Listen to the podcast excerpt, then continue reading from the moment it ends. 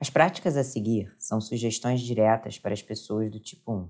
Se você é desse estilo do Enneagrama, vai se beneficiar e muito com a adoção de uma ou mais delas como rotinas de desenvolvimento, de modo que passem a fazer parte da sua agenda no dia a dia.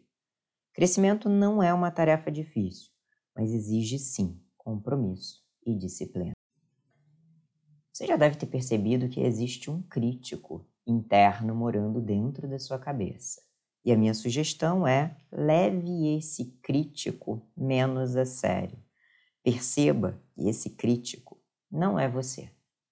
A próxima percepção é a de observar o quanto você força a sua cabeça e o seu corpo. E ao menor sinal de tensão, permita-se um pouco de lazer e descanso. Aprenda a reconhecer essa tensão em um corpo que já é bastante rígido e que muitas vezes só sente isso depois de muita carga. Um bom exemplo disso é observar se ali na região dos teus ombros existe uma rigidez recorrente.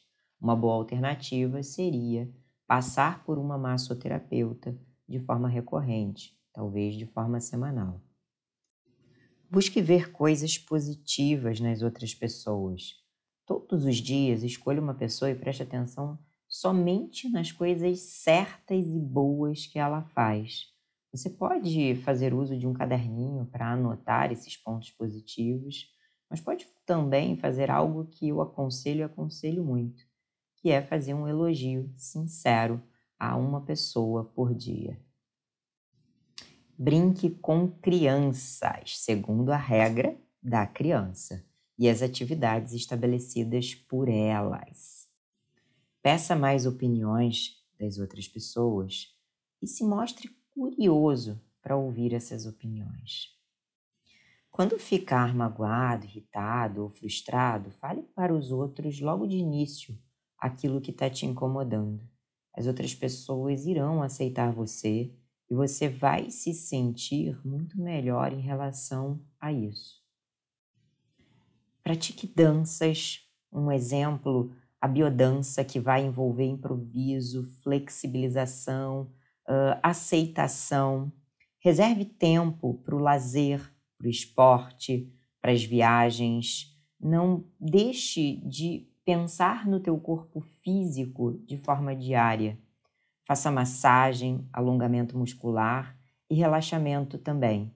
Às vezes, uma boa liberação facial vai te ajudar a extravasar as tensões acumuladas durante muito tempo no teu corpo.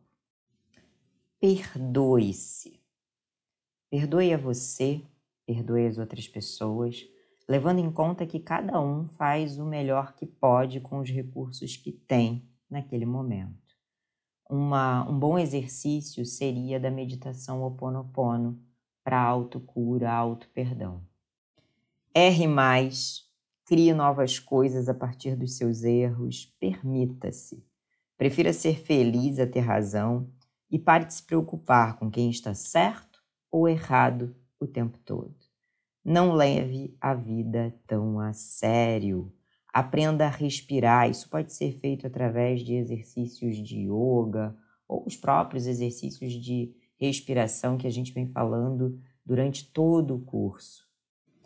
Para finalizar, tipo 1, saiba que o teu caminho do desenvolvimento está na flexibilização, está em sorrir mais, está em se permitir mais o prazer. Bom caminho de desenvolvimento.